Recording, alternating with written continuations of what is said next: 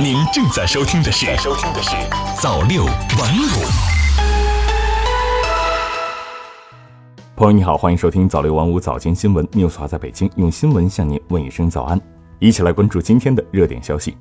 我国将加快编制全国和长江经济带国土空间规划。自然资源部副局长赵龙二十七日在此前的国新办新闻发布会上说，国土空间规划强调自上而下落实国家意志。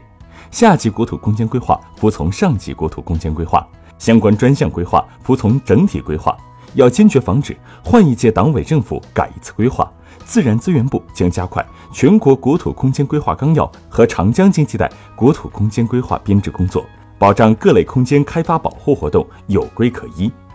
去年以来，全国检察机关共批逮侵害未成年人犯罪逾五万人。